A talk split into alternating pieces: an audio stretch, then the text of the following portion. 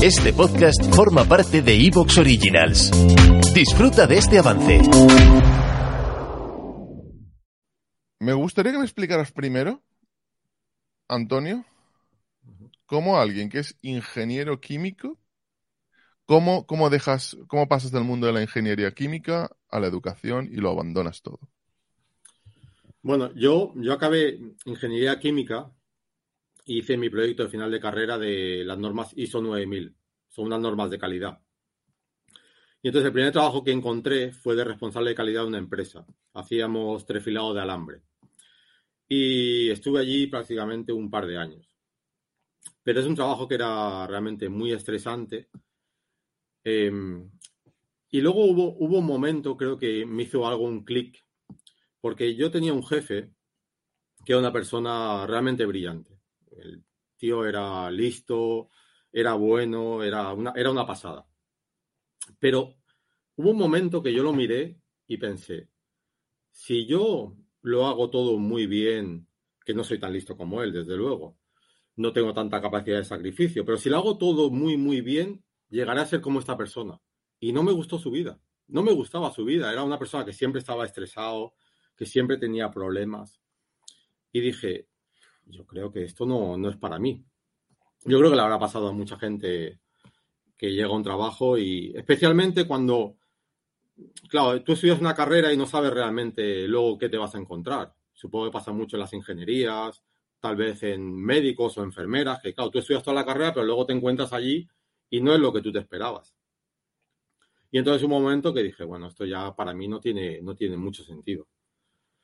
Y, entonces decidí, decidí dejarlo y tirar para otro sitio. Yo creo que es mejor. mi madre me decía, no lo dejes, que tienes el trabajo fijo. Ya sabes cómo son las madres, que siempre lo más importante es el trabajo fijo, que no te pueden echar. Yo, pero yo en aquella época no sé qué edad tendría, tendría tal vez 26 años, una cosa así. Para mí eso no, no, no, no tuvo sentido.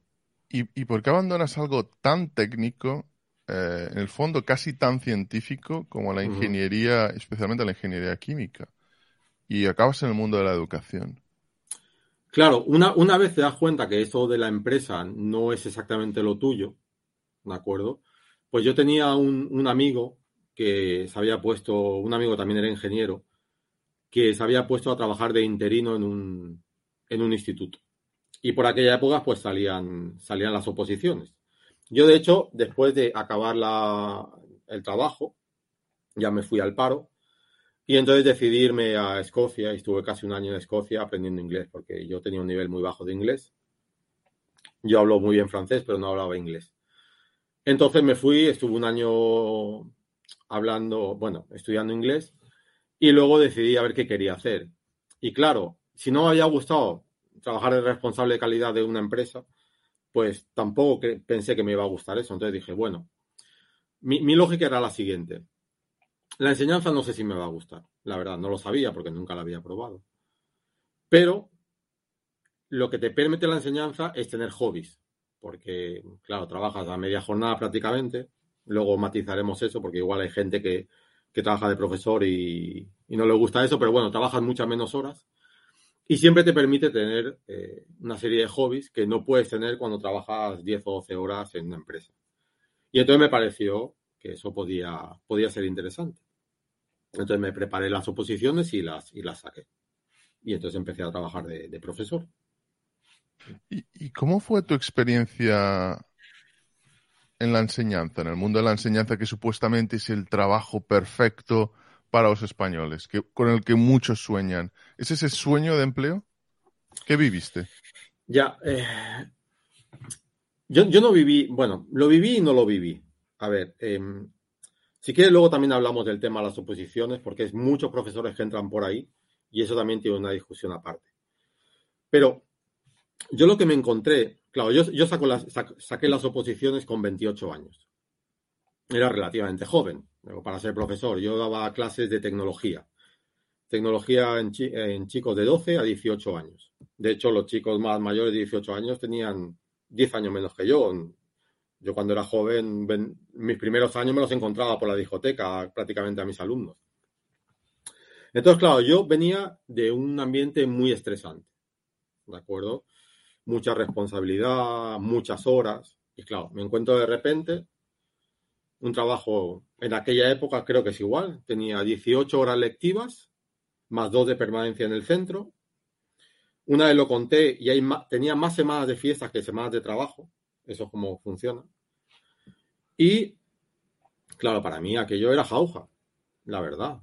Comparado con lo que yo había vivido, aquello era, era sencillo. Luego había otra cosa, que es que, claro, yo, por ejemplo, una anécdota que cuento es que cuando estaba trabajando en responsable de calidad, yo ponía cada día cientos de códigos, porque yo era quien elegía el material para los clientes. Y un día me equivoqué con el código. Llego al día siguiente y me, viene mi jefe y me dice, ven para acá. ¿Ves todo este material? Miles de euros a la basura. Claro, yo aquel día viene tu jefe, que hay, no, creo que eran tres o cuatro mil euros o cinco mil para la basura. ¿Cómo te sientes? Ahora. Te lo, voy a decir, perdona. en Islandia tenía un trabajo muy parecido. Y me pasó exactamente lo mismo. Pero eh, el software básicamente eh, pude, pude detectar que había un código mal en un proceso, que era lo que yo hacía, detectar códigos, poner códigos. Y hubo un momento que me di cuenta que había un error pero el error era que se había bloqueado el software que utilizábamos.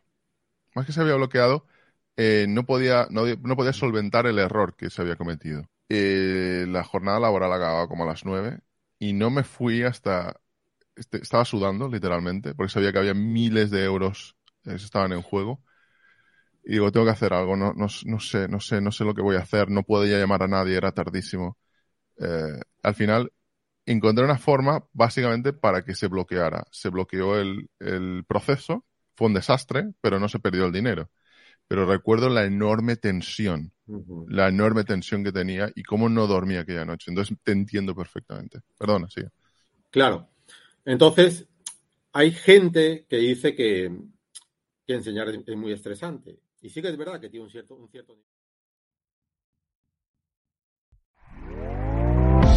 ¿Te está gustando lo que escuchas? Este podcast forma parte de Evox Originals y puedes escucharlo completo y gratis desde la aplicación de Evox. Instálala desde tu store y suscríbete a él para no perderte ningún episodio.